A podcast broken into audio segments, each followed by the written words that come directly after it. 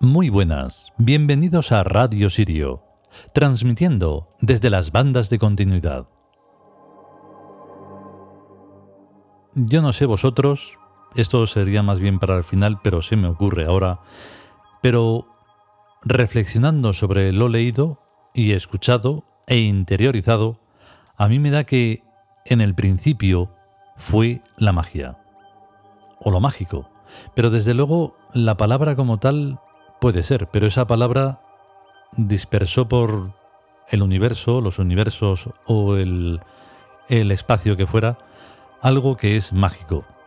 Esa magia es la que se debe de preservar eh, dentro de uno mismo, dentro de esa inocencia, e incluso dentro de, y esto es un poco raro, pero dentro de la ignorancia. No lo digo por lo de la bendita ignorancia. Una cosa es ser idiota y otra cosa es Mm, no querer saber ciertas cosas que en el mundo de la culturetería te lo meten como si fuera esto es así y es el dogma tremendo. Pues no, no hay dogmas. En todo caso hay dogmas pero mágicos, que son muy mm, de muchos caminos, ¿vale? Da igual, vamos a por el capítulo.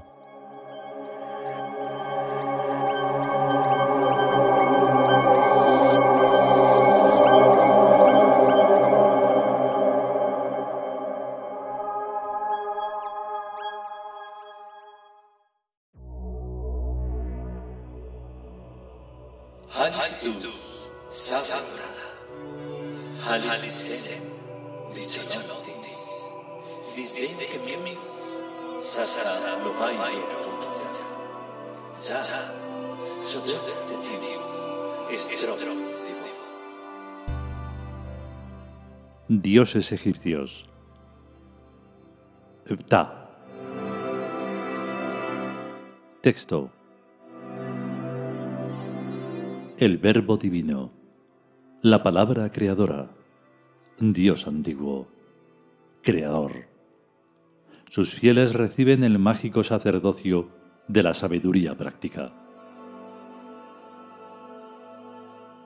Comentario.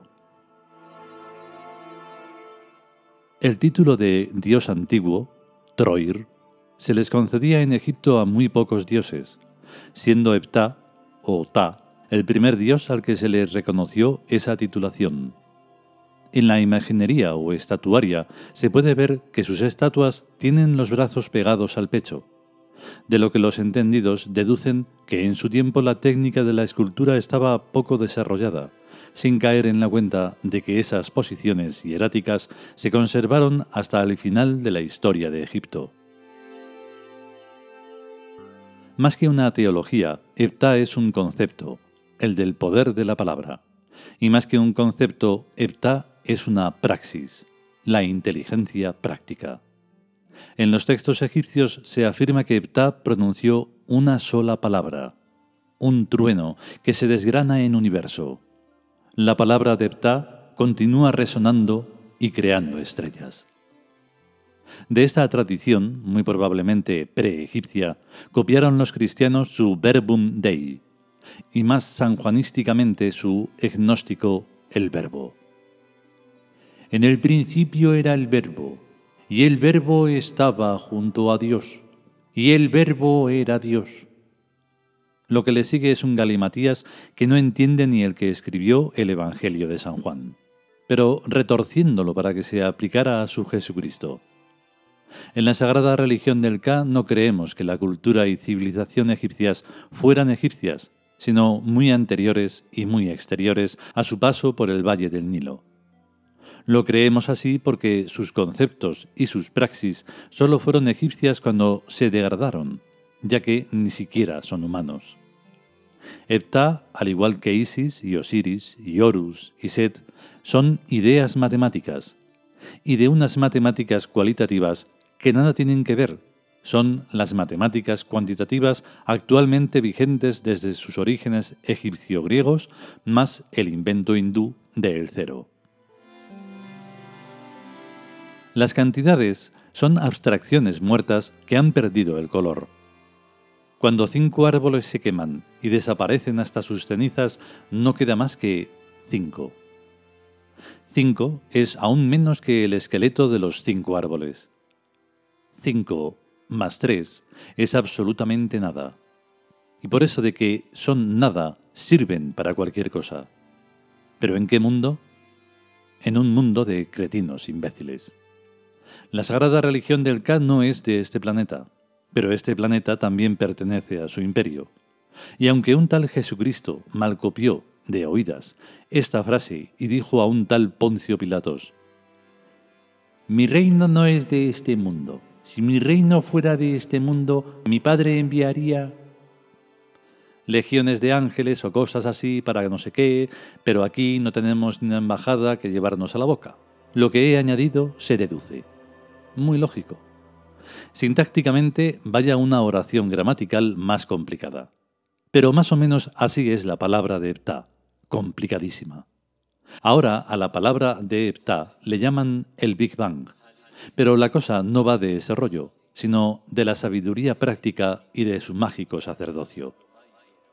Sabiduría es un conocimiento intuitivo que se tiene, quien lo tenga, cuando se es niño y que queda oculto tras la razón durante todos los años en que somos idiotas.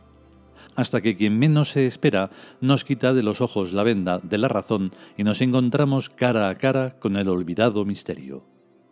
Quizás se trate de un sentido mental, como un tercer ojo en la frente. Yo le llamo la lucecita azul que parpadea y se enciende y se apaga como teniendo la pila en el corazón, que es donde está el conmutador o interruptor. No niego que la corriente venga del cerebro, pero la cosa se siente hacia el centro izquierdo del pecho.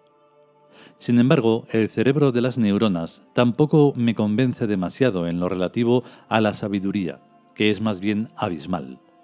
El cerebro es el carrete inducido de un carrete inductor que le suministra sabiduría desde experiencias de vidas anteriores o desde experiencias de vidas futuras o desde cualquiera sabe.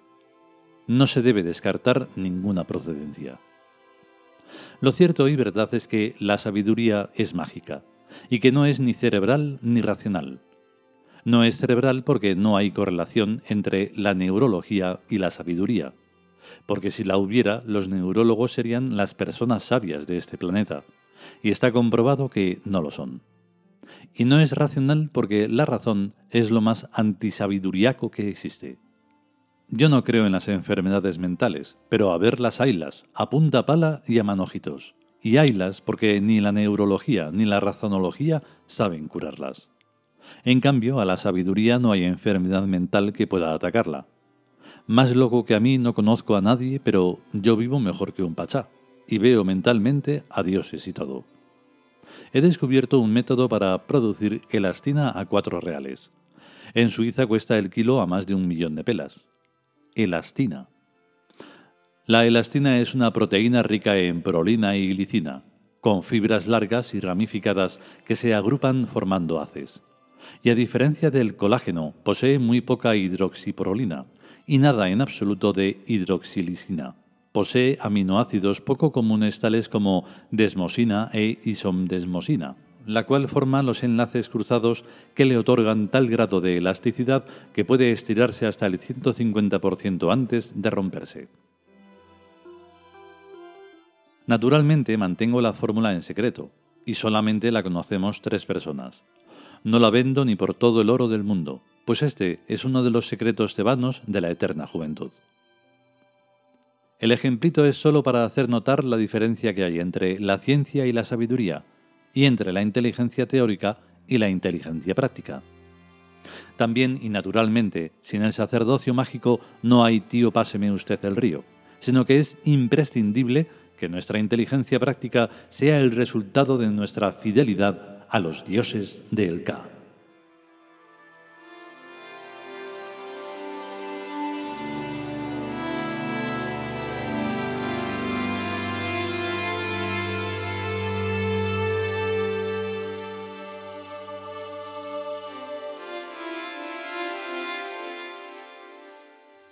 Y hasta aquí el capítulo dedicado a Epta, o como decimos dentro, Ta. ¿Por qué? Porque se escribe con P de Pamplona y después una T de Teruel y luego una A y luego una H. O sea que es bastante complicado pero bueno, al final te acostumbras y dices hepta y ya está, porque hay una P y hay que decirla, si no, pues bueno. Pues bueno, lo que hemos dicho y el ejemplo que ponemos, pues es así y fue algo de las muchas cosas que tenemos curiosas y que se preservan ahí como sea. Suena extraño tener algo que, que no es conocido mediáticamente, pero, pero es así. Mediáticamente, de hecho, mm, lo que se conoce todo es mentira, así que es mejor que no se conozca algo de manera mediática. Es mi parecer. En fin, si podemos y sobre todo si queremos, volveremos con un siguiente capítulo. Mientras tanto, estar bien y hasta luego. Chao.